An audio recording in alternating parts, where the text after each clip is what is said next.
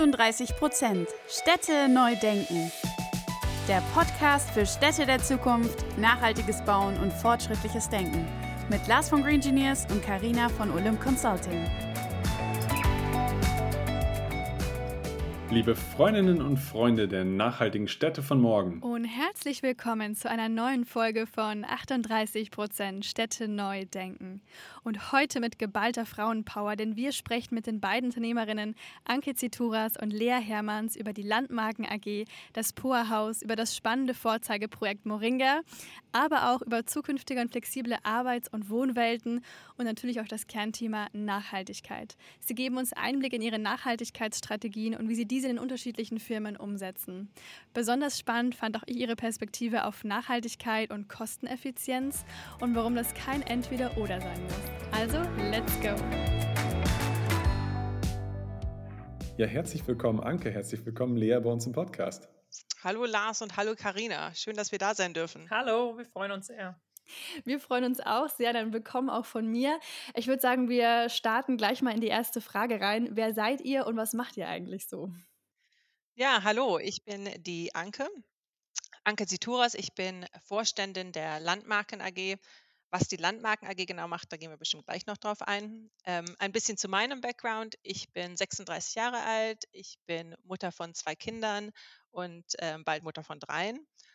Und ähm, mein, meinem beruflichen Werdegang bin ich, ähm, habe ich lange in London gewohnt, habe neun Jahre lang bei einer Großbank in England gearbeitet und bin nun seit dreieinhalb Jahren in, wieder zurück in Aachen in Deutschland, wo ich auch herkomme und ähm, bin quasi in die ähm, Gesellschaft von meinem Vater mit eingetreten, damals als Mitglied der Geschäftsleitung und seit zwei Jahren nun als Finanzvorstand.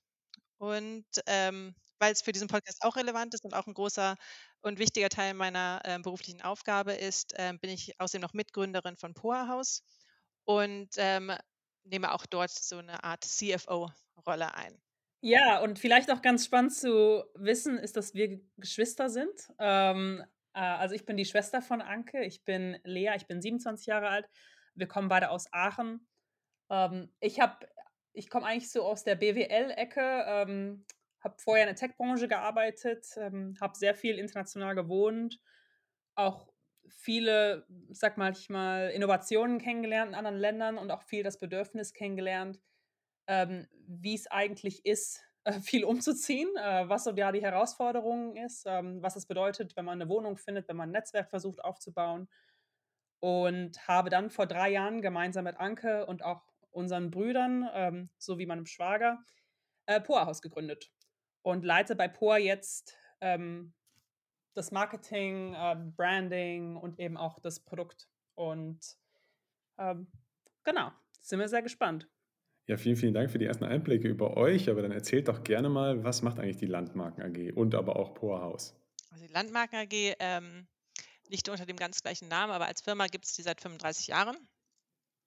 Und ähm, wir sind ein Projektentwickler. Also wir entwickeln Immobilienprojekte, ähm, das mittlerweile ähm, deutschlandweit, aber tatsächlich Fokus auf Nordrhein-Westfalen, was, was ja aus Aachen denkend ähm, bei uns der nächste Markt ist und mit ganz auch ganz vielen interessanten verschiedenen Immobilienmärkten, ähm, aber auch einem tollen Projekt in Hamburg ähm, und jetzt auch einer Niederlassung in der Region um Frankfurt und machen auch Projekte ähm, halt da unten im Hessen, im Raum Hessen. Und ähm, ja, unser Fokus ist ähm, ganz besonders auf nachhaltige Projektentwicklung, auf Projekte, die einen positiven Beitrag ähm, zur Städtebevölkerung ähm, anregen und also das, was man heute unter dem Begriff Social Impact, das haben wir, damals gab es den Begriff nicht so, aber heute heißt er Social Impact Investment. Das sind unsere Fokusgebiete und ähm, tatsächlich ähm, ist es aber unser Fokus, Projekte zu zu entwickeln, auch mit, äh, mit Baupartnern zu bauen ähm, und dann an den Kapitalmarkt zu übergeben, also wieder zu verkaufen und dann neue Projekte zu machen. Ja, Poorhaus ist eigentlich eine ganz neue Art zu wohnen. Also wir beschäftigen uns eigentlich damit, wie können wir in der Zukunft in eine, auf eine Weise wohnen, die gemeinschaftlicher ist, die nachhaltiger ist und eben auch flächeneffizienter. Äh, ganz konkret bedeutet das, dass wir auch Projektentwickler sind, aber vor allem auch Betreiber von sogenannten Co-Spaces. Das heißt, wir kombinieren in einem Gebäude Co-Living und Co-Working-Flächen zusammen, sodass man also ganz flexibel, ähm, möbliert, all-inclusive, aber eben vor allem auch als Community in einem Gebäude wohnen und arbeiten kann. Und wir haben jetzt sechs Gebäude in Deutschland, gerade in der Entwicklung, haben vor ein paar Monaten unser allererstes eröffnet in Münster mit über 300 Wohnungen ähm, und haben ein Team von knapp über 20 Mitarbeitern in Berlin und Aachen, die jetzt die Firma weiter aufbaut. Ja, und das ist ähm, für uns beide irgendwie, äh, also ich in, ich in meinen beiden Rollen, aber, ähm, aber auch für die Landmarken ähm, AG selber total spannend. Die Firma POA ist, ist unabhängig von Landmarken gegründet worden. Das war eine Idee, die wir alle gemeinsam mit, mit einem leicht unterschiedlichen Fokus entwickelt haben, äh, wie Lea schon gesagt haben, als Geschwister und, und ich und mein Ehemann. Und ähm, aber wir haben jetzt über den Verlauf ähm, der, der Gründungsexistenz seit Anfang 2019 auch ähm, auf der Landmarkenseite entdeckt, wie viel Mehrwert es bietet, wenn man ähm, aktiv zusammenarbeitet und dieses Thema ähm, Betreiben von Immobilien ähm, mit in das ähm, mit in das Repertoire eines Projektentwicklers mit reinnimmt. Ähm, gerade um die Themen, die uns so wichtig sind, also diese Themen wie Nachhaltigkeit und Social Impact, mit nach vorne zu betreiben und, und ganz anders mitgestalten zu können, als wir das könnten, wenn wir ähm, als Projektentwickler ähm, unser, unser fertiges Projekt quasi immer an den ähm, Investor verkaufen. Was wir damit immer noch können, aber wir haben quasi durch diese Betreiberschiene ähm, immer noch ganz viel Einfluss auf, wie das Projekt dann auch im Endeffekt ähm, gemanagt und gehandhabt wird. Ja. Also viele Stellen, die, wo wir jetzt gut zusammenarbeiten können. Ja, so ist eine starke Partnerschaft entstanden. Ne? Also wir machen jetzt viele Projekte mit Landmarken zusammen, auch, auch mit Moringa, wo wir gleich nochmal mehr drüber reden. Ähm, und Poahaus macht natürlich noch eigene Projekte, aber das ist natürlich einfach sehr cool, ähm, diese Synergien und viele der Werte und die Missionen zwischen den zwei Firmen ist eben auch sehr ähnlich und daher passt das sehr gut. Und die Familie, die DNA natürlich. Ja, total cooler Einblick. Ähm, das Lustige ist, ich kannte beide Firmen, ähm, fand die beide cool, habe sie beide verfolgt, habe erst hinterher dann quasi herausgefunden, dass sie quasi ja eine Family sind dahinter. Also total schön, man merkt auf jeden Fall die, die gleichen Werte. Ähm, ihr habt einen ganz wichtigen Wert jetzt schon ein paar Mal angesprochen, und zwar Nachhaltigkeit. Das ist bei euch auch ein ganz, ganz wichtiges Thema. Äh, vielleicht könnt ihr uns mal so ein bisschen Einblick geben. Was bedeutet Nachhaltigkeit für euch und wie spiegelt sich das dann auch in euren Projekten wieder? Ja, gerne. Ähm, also ich, ich rede jetzt mal kurz aus der Landmarkenperspektive und das können wir dann ergänzen ähm, durch, durch das, wie wir das im POHA weiterleben. Also auf der ähm, Landmarkenebene oder, oder ganz generell ist Nachhaltigkeit ja immer die Balance zwischen dem ökologischen, dem sozialen und dem ökonomischen. Und nur wenn man alle drei in einem Einklang hinbekommt, kann man auch langfristig Nachhaltigkeit kreieren. Und das ist ganz wichtig in dem, wie wir Nachhaltigkeit denken. Ähm, Natürlich als Projektentwickler haben wir einen ganz besonders großen Wertehebel, indem wir unsere Projekte nachhaltig konzipieren. Ähm, das heißt quasi, dass das gilt darüber hinaus, wie wir, welche Materialien wir verbrauchen. Ganz wichtig, welchen ähm, Primärenergiefaktor wir einsetzen, also ob es Fernwärme, Solar oder, oder Geothermie oder oder ist. Ne, das hat eine riesige Auswirkung gerade auf die CO2-Bilanz und dann auch ähm, Versorgungssicherheit in Zukunft. Und ähm, um das in unseren Projekten zu sichern, haben wir ähm, vor einigen Jahre, Jahren einen Nachhaltigkeitsstandard entwickelt, der, ähm, der Standards festlegt, Standards, den wir mit unseren, äh, mit den Planern und auch wie unseren Baupartnern teilen, ähm, sowohl wie auch was darüber hinausgeht. Also es gibt quasi ein, ein Mindest, eine Mindestanforderung an all unsere Projektentwicklungen. Und darüber hinaus haben wir einen Nachhaltigkeitsfonds, wir nennen den so. Ähm, es ist kein richtiger Fonds, aber es ist ein, ein Budget an Geld, was wir festgelegt haben als Firma, dass wir für Nachhaltigkeitsmaßnahmen in unseren Projekten einsetzen, die über die Sache, also die Themen, die wir wirtschaftlich kalkulieren können, hinausgeht.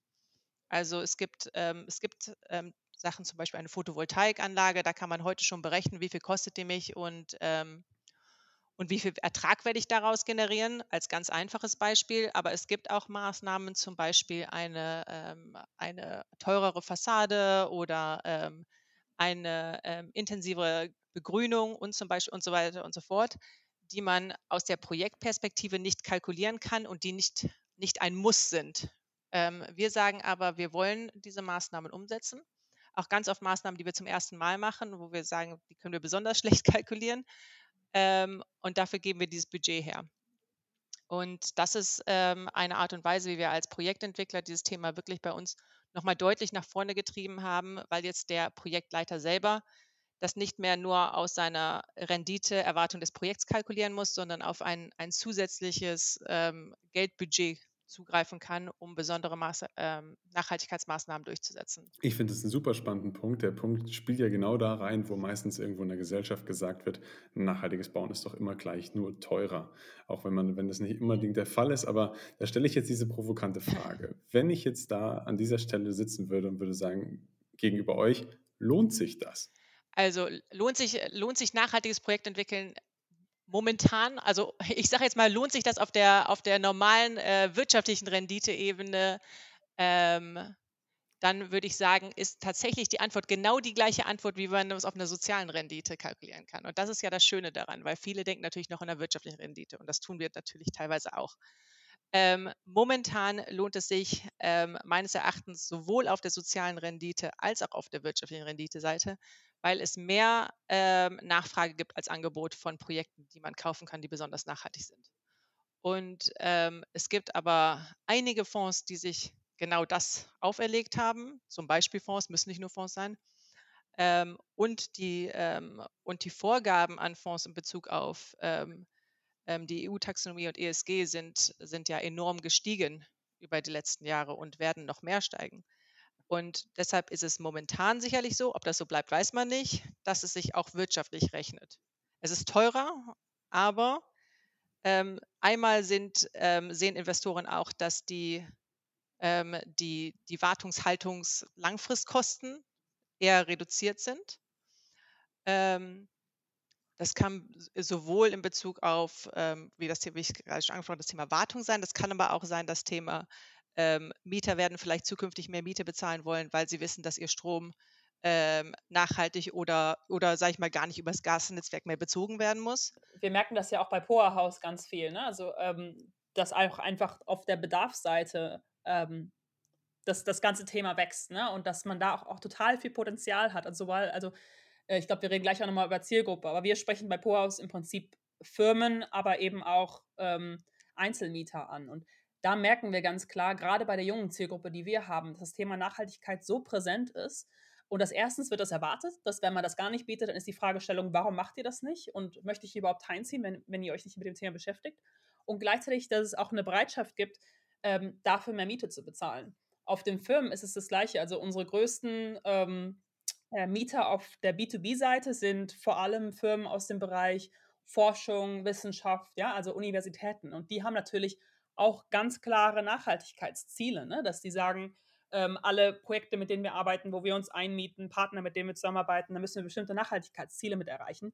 Ähm, und wir merken da auch ganz klar, dass wenn wir das nicht machen und wenn wir da nicht auch irgendwie ein Vorreiter sind und, ne, und zeigen, wo die, ähm, wo die Reise hingeht, dass wir da auch einfach viele Kunden und Umsatz verlieren. Ähm, also klar, es gibt Punkte, wo Nachhaltigkeit klar teurer ist. Ähm, jetzt zum Beispiel, ne, wenn man konkret auf Materialien gerade guckt, ähm, hat natürlich auch nicht geholfen, dass in den letzten Monaten auch noch die Preise total gestiegen sind. Ähm, aber dann wieder andere Punkte, jetzt zum Beispiel für uns als Betreiber, äh, Energiekosten, die man massiv reduzieren kann, auch wenn man vielleicht auch Materialien hat, die haben, die länger halten, ne, die man weniger austauschen muss. Also ähm, da gibt es ganz viele Möglichkeiten, auch ähm, Kosten zu sparen, aber eben vor allem auch den Umsatz zu erhöhen. Ja. Vielleicht kann ich noch, ich kann noch mal auf den Punkt von eben zurückgehen. Also der, ich finde, der, der Aspekt, der wichtig ist, wir haben jetzt ähm, schon einige auch besonders nachhaltige Projekte im Markt platziert und ähm, uns ist aufgefallen, dass wir, und das ist ja immer die Frage, ähm, auch aus der Projektentwicklerseite, lohnt sich das denn? Also lohnt es sich auf der sozialen Seite oder lohnt es sich auf der Seite das Richtige zu tun? Ich glaube, ich glaube, das ist ähm, unumstritten. Da, da, da gibt es keine Fragezeichen. Aber Nachhaltigkeit lohnt sich aus meiner Perspektive halt auch aus der ähm, Perspektive der wirtschaftlichen Rendite, ähm, weil es momentan, ob das immer so bleiben wird oder nicht, ist ein Fragezeichen, äh, das wir heute nicht beantworten können. Aber momentan gibt es meines Erachtens einen größeren Bedarf von Investoren, besonders nachhaltige Objekte zu kaufen, ähm, als es momentan Objekte im Markt gibt, die diese Qualitäten schon wiedergeben. Und wir sind ähm, in dem Sinne vielleicht auch in einer glücklichen Situation, dass wir diese Objekte schon länger entwickeln und sie momentan auch jetzt schon am Markt platzieren können. Und ähm, ich glaube, Gutes tun und drüber reden und ähm, auch eine Vorreiterfunktion sein, ähm, ist auch schön, wenn man dann davon auch noch profitieren kann. Also das ist bei uns momentan alles in einem Einklang, ähm, der ähm, das die Nachhaltigkeit nur noch mal unterstreicht. Also es, es lohnt sich für uns, das auch, auch wirtschaftlich das zu tun. Ja, da waren sehr viele spannende Punkte dabei. Und ein so ein tolles äh, Vorzeigeprojekt ist ja auch das Moringa. Ähm, vielleicht könnt ihr da mal so ein bisschen erzählen, was war denn das Besondere daran? Ähm, viele haben es auch bestimmt schon mal irgendwie mitbekommen oder gehört. Es war auf jeden Fall auch sehr ähm, bekannt. Ähm, ja. Äh, ja, gerne. Also das ähm, Moringa Hafen City ähm, ist ein ganz tolles Projekt. Wir nennen das oft ähm, den Ferrari der Projektentwicklungsbranche, also das, das Projekt, an dem man ähm, sicherlich auch mal mehr ausgibt, ähm, aber dann daraus ganz viel lernt und ähm, das dann, wie das halt dann auch in der Automobilbranche ist, das auch auf die, ähm, auf andere Projekte mit ableiten kann. Ähm, also das Projekt ist im Holzhybridbau. Ähm, die Fassade ist zu 100 Prozent sortenrein und ähm, zerstörungsfrei demontierbar. was noch ein wichtiger Aspekt ist, die Technik des Objekts. Es hat sowohl einen Fernwärmeanschluss ähm, und wird sonst zu 97 Prozent aus ähm, erneuerbarer Energie ähm, ähm betrieben.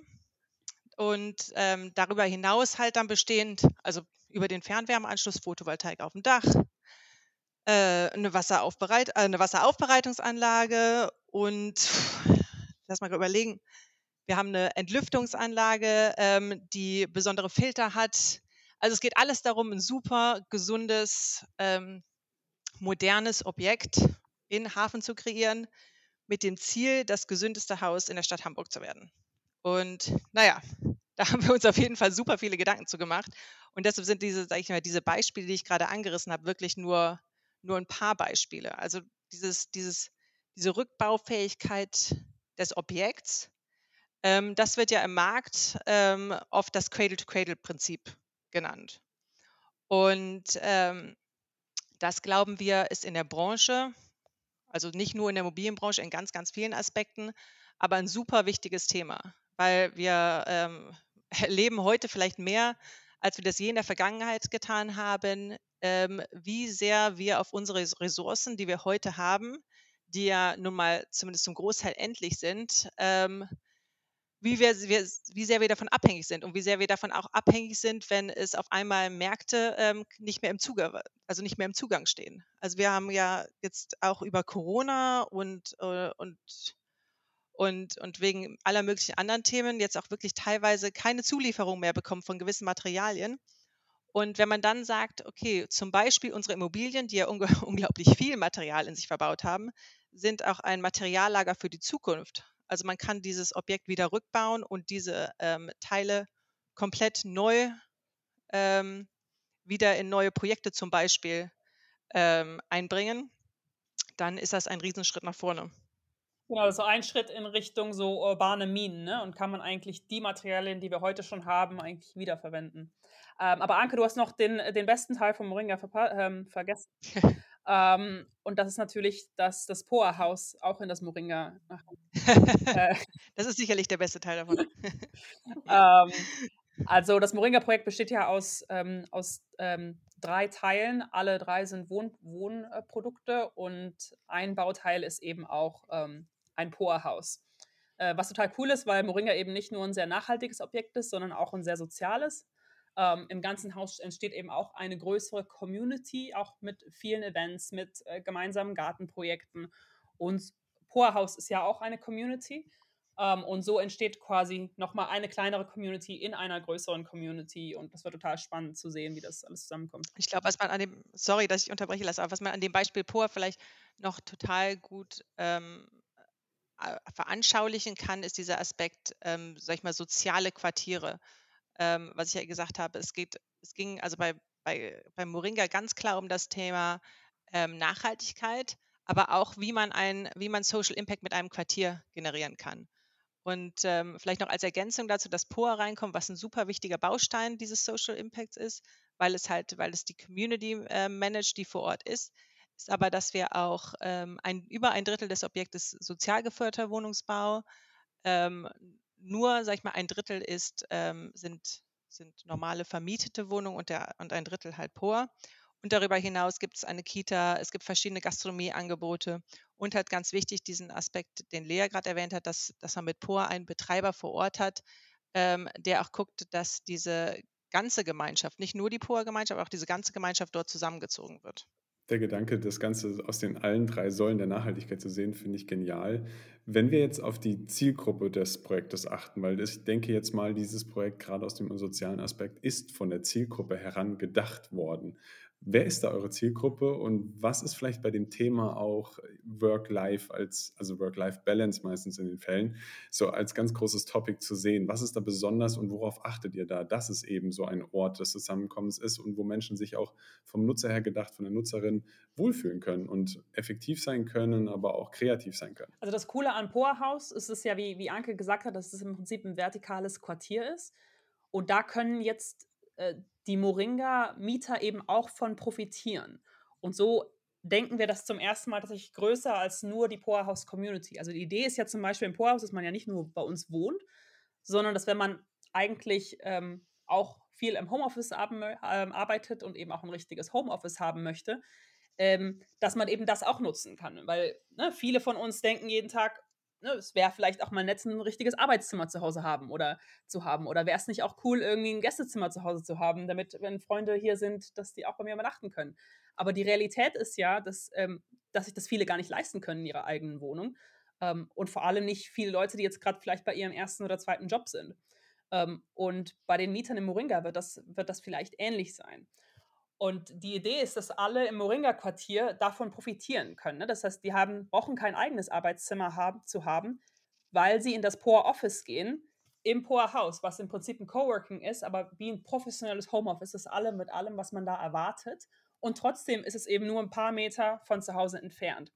Das gleiche ist ähm, mit unserem Produkt, wie wir es nennen, Poor Stay. Das heißt, wir haben ein paar Kurzzeitwohnungen im Haus, die wirklich dediziert und ausgelegt sind für die Community des Quartiers. Das heißt, egal ob jetzt ein Mieter im Poorhaus, aber auch ein Mieter von ähm, Moringa oder einer direkten Nachbarschaft Interesse hat, ähm, Freunde, Familie zu beherbergen, die gerade zu Besuch sind, können die einfach das Gästezimmer buchen. Einfach nur eben, wenn sie es brauchen. Und wenn sie es nicht brauchen, buchen sie es nicht und haben so eben quasi ein On-Demand ähm, Gästezimmer, was sie immer dazu buchen können. Und das Coole ist ja, auf einmal haben ähm, ich weiß jetzt ehrlich gesagt nicht, wie viele Parteien im ganzen Quartier sind, aber haben, ne, sag mal, 200, 300 Parteien, nicht mehr jeder ein Gästezimmer, sondern teilen sich ähm, zehn Gästezimmer unter allen. Ne? Also das ist einfach, die Fläche, die man auf einmal braucht, ist viel, viel weniger und trotzdem haben alle ähm, Zugriff zu viel mehr Fläche. Ähm, um nochmal auf die Zielgruppe-Frage zurückzukommen, also bei Poorhouse sprechen wir vor allem, ich hatte es gesagt, wir sprechen Unternehmen an, und wir sprechen einzelne Mieter an. Bei den Unternehmen geht es wirklich um Firmen, ähm, die das Thema War of Talent angehen. Ja? Also ich, ähm, ich glaube, wir lesen jeden Tag auf LinkedIn darüber, das ist nichts Neues. Ähm, aber Menschen werden immer die, äh, ja, werden immer knapper und es ist einfach die knappste äh, Ressource und immer mehr Firmen beschäftigen sich damit, wie bekomme ich eigentlich die richtigen Talente rein. Und wir bieten da Firmen eine Lösung für, indem wir sagen, wir bieten euch eine komplette Rundum-Wohnlösung an und machen es viel einfacher für euch, Talente aus dem Ausland so anzulocken, weil die sich dann um nichts mehr kümmern müssen. Die haben direkt ein Homeoffice, die haben eine Wohnung, die ist komplett eingerichtet, die haben eine Community, die fühlen sich von Tag an äh, zu Hause. Und äh, bei den Direktmietern sind es tatsächlich viele junge Leute, auch viele Internationale, die zum allerersten Mal in der Stadt sind, die noch kein Netzwerk haben, die vielleicht nicht sich lokal auskennen, die noch gar nicht ähm, ja, richtig wissen, wie sie sich zurechtfinden ähm, und die dann einfach ähm, sofort eine willkommene Community haben mit anderen Personen, die in einer ähnlichen Situation sind. Total spannendes ähm, Konzept und ich denke, ein Stichwort das, oder ein Trend, den man hier raus ähm, hört, ist ganz klar das Thema Flexibilität. Ich merke das auch in meiner Generation ganz stark. Viele bezeichnen sich sogar nur noch als Citizens of the World, weil einfach das Reisen oder ich arbeite jetzt hier ein halbes Jahr oder hier ein paar Monate ist total normal geworden, äh, wo immer unsere Eltern den Kopf schütteln, aber das ist für uns total normal. Und das ist aber schwierig, immer wieder eine Wohnung zu finden und die ganzen Möbel ähm, zu transportieren. Ja, Und dann sind halt genau solche Lösungen, wo man ja spontan sich irgendwo einmieten kann, äh, auch noch arbeiten kann, äh, vielleicht noch ein paar Leute nachziehen kann, äh, ist halt einfach eine super Lösung. Ähm, deswegen ja, total spannend. Ihr macht ja ganz generell ähm, in vielerlei Hinsicht die Dinge anders, würde ich sagen. Was sind denn so Themen, die für euch auch in den nächsten Jahren noch ähm, ja, wichtig sind, die ihr vorantreiben wollt? Und ähm, was können wir generell so von euch erwarten? Ähm, ja, ich, kann, ich beantworte es vielleicht mal kurz aus der Landmarkenperspektive. Ein Thema, was ähm, uns nicht neu ist, aber was ähm, nochmal ganz stark an Fokus dazugenommen hat, ist ähm, das Kümmern um den Bestand. Also wie bekommen wir unsere jetzigen Gebäude, die ähm, schon, ähm, sag ich mal, ihren, ihren quasi kompletten CO2-Verbrauch eigentlich genutzt haben, wie bekommen wir die so wieder hergerichtet oder verbessert, dass sie ähm, auch zukunftsfähig sind. Also dass sie auch noch für 50 oder 100 Jahre ähm, dort stehen können und das dann mit einem Verbrauch, der ähm, nicht mehr viel, viel höher ist als das, was beim Neubau ist. Also das ist auf jeden Fall bei uns ähm, bei Landmarken ein großes Fokusthema. Und ähm, wie eben schon gesagt habe, also das ist ein Thema, ähm, was jetzt nicht neu ist für uns, aber wo wir ähm, immer mehr und, und einen deutlichen Fokus drauf setzen wollen, ist halt wirklich dieses Thema, Thema Social Impact. Ähm, äh, nicht um es mit Nachhaltigkeit zu ersetzen, sondern wirklich einfach als, als Ergänzung dazu, ähm, dass man immer in gut durchmischten Quartieren denkt. Wir wir denken das oder auch, auch, auch einige denken das schon, schon oft im Bereich ähm, Wohnen. Ähm, wir denken das aber auch wirklich für, ähm, sag ich mal, für Innenstadtentwicklung. Also ich glaube, es gibt ähm, ganz, ganz viele Innenstädte in Deutschland, wo gerade das Thema Social Impact ein total wichtig ist. Jeder kennt große Leerstandsflächen, ähm, die natürlich auch etwas mit der Umgebung und der Nachbarschaft machen und halt einfach aus diesem Problem von einem, von einem Standort herauszudenken und zu sagen, was braucht dieser Standort, wie können wir den verbessern und da wirklich auch kreativ zu sein und zu sagen, Social Impact sind ganz, ganz viele Sachen, ähm, nicht nur eine Kita und sozialer Wohnungsbau zum Beispiel. Das, ist, äh, das sind zwei wichtige Fokusthemen bei uns. Äh, ja, also bei Powerhouse ähm, ist unser Ziel eigentlich, worauf ich extrem Bock habe, ist die Sharing Economy noch viel weiter zu denken. Also das ist ja eigentlich, was wir machen ist, wir bringen die Sharing Economy so ins komplette Leben, von zu Hause angefangen, aber machen noch viel weiter. Ähm, was meine ich damit, dass man eben viel mehr guckt, wie können wir als Einzelperson eigentlich Zugriff zu viel, viel mehr haben, indem wir einfach Sachen teilen. Und das machen wir jetzt schon mit Wohnen, das machen wir mit Arbeiten, äh, mit Gästezimmern, mit äh, Community-Flächen von Wohnzimmer, Dachterrasse, Esszimmer. Ähm, das machen wir teilweise sogar mit Carsharing, Bikesharing, aber ich glaube, das kann man noch viel, viel weiter denken. Ähm, dass man noch, ähm, dass man zum Beispiel auch äh, noch Möbel teilt, dass man ähm, Gegenstände teilt, die man sich vielleicht nicht kaufen will, ja, vielleicht wie, ähm, weiß ich nicht, eine Nähmaschine, ja, ähm, und eine Töpfermaschine, einfach Sachen, die cool sind, die man vielleicht unbedingt haben will, äh, aber die man nicht unbedingt besitzen muss. Und da glaube ich, gibt es noch ganz viele andere Weisen, wie man das, wie man das weiterspinnen kann und ähm, ja, die Sharing Economy einfach noch viel intensiver ausnutzt und so einfach auch viel ähm, ja, nachhaltiger und gemeinschaftlicher agiert. Ja, vielleicht noch als Ergänzung zu meiner Antwort, weil die Lea mir gerade noch eben gute Stichpunkte gegeben hat.